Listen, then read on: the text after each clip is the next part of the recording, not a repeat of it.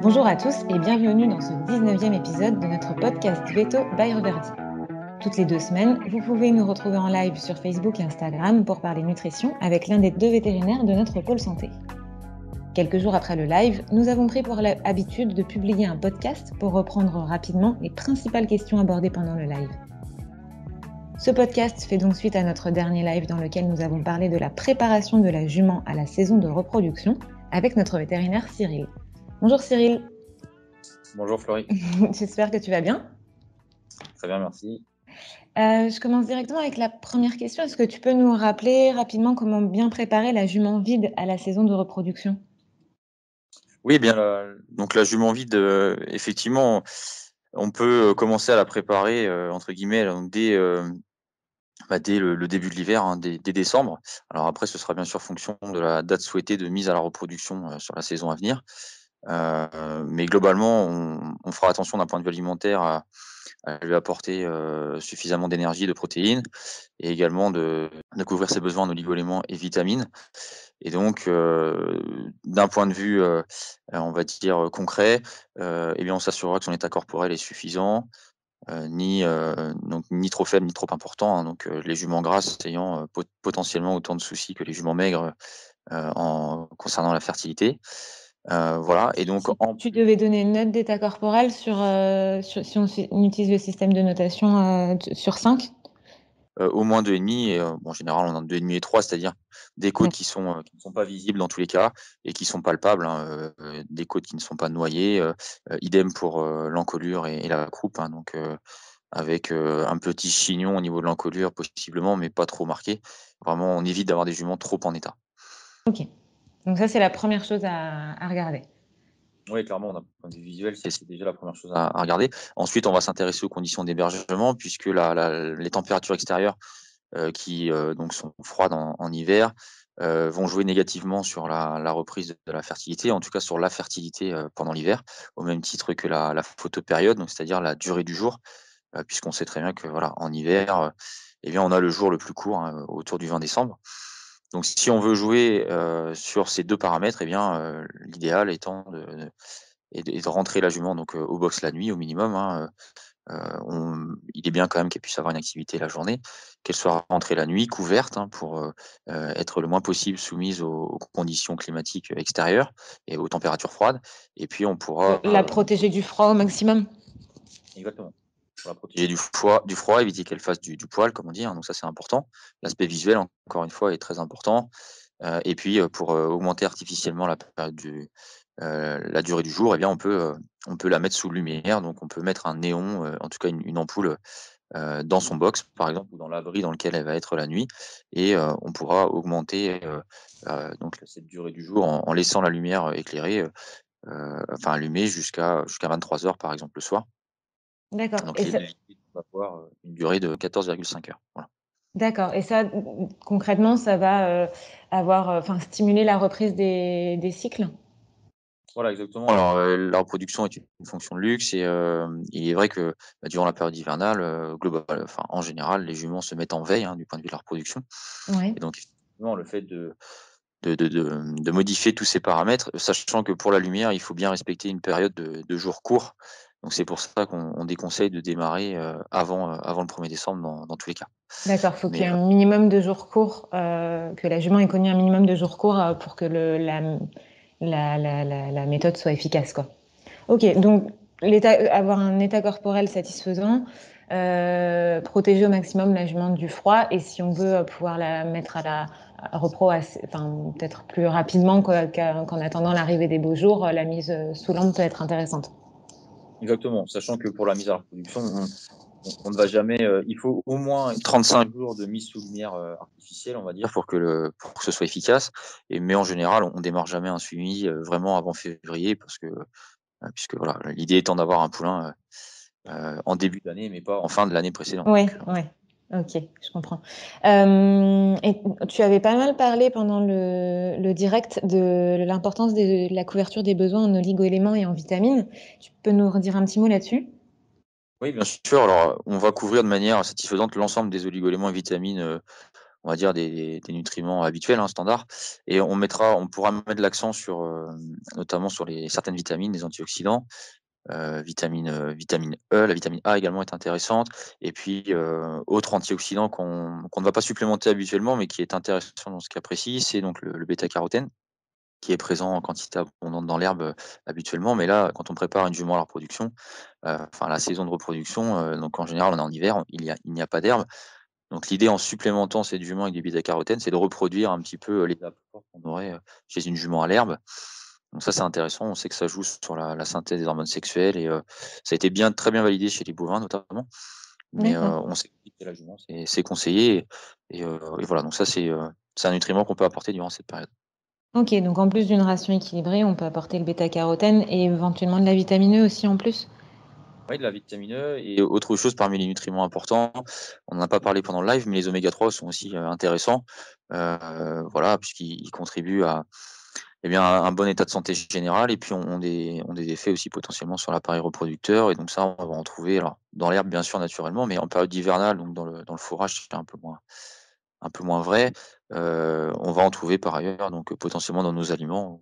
On a des aliments qui sont de cœur et qui sont euh, riches en, enfin, qui contiennent de la graine de lin en quantité euh, très intéressante. Donc, donc voilà, ça c'est un point aussi qui peut être important. D'accord. Hein. Dans l'huile, sinon, si besoin, on peut aussi ajouter de l'huile comme l'oméga oil du coup.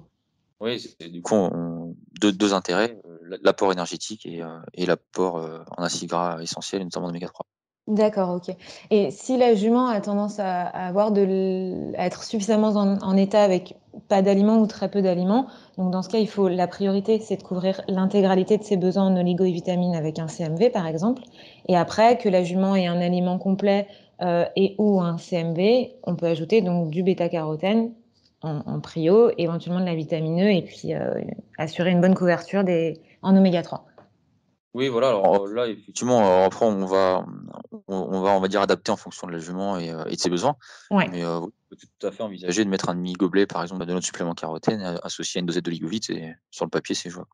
Ok, super. Est-ce qu'ensuite tu pourrais nous rappeler un petit peu les, éléments clés pour assurer une bonne gestation? À partir de quand les besoins de la jument changent-ils? Et pareil, à quoi faut-il faire attention? Sur le papier, effectivement, euh, durant les deux premiers tiers, euh, les besoins sont en théorie euh, semblables à ceux d'une jument vide, mais on, fera quand même attention à bien couvrir ses besoins, pas, pas donc apporter au minimum un, complément minéral et vitaminique, en tout cas en oligo et vitamines, type oligovite. Et, et là où ça devient vraiment très important, c'est le dernier tiers et notamment les deux derniers mois, où là, on va faire deux choses amorcer une transition vers l'aliment qu'on utilisera en lactation donc en l'occurrence le boarding. Euh, donc sauf, vraiment quelques cas particuliers de, de, juments qui sont très en état, etc. Mais voilà, donc on va mettre en place cet aliment et on va renforcer, en tout cas s'assurer que les apports en oligo-éléments et vitamines sont, couverts, sachant qu'ils sont plus importants. je pense par exemple au cuivre, aux zinc, surtout au cuivre. On a une augmentation des, besoins chez la jument en fin de gestation.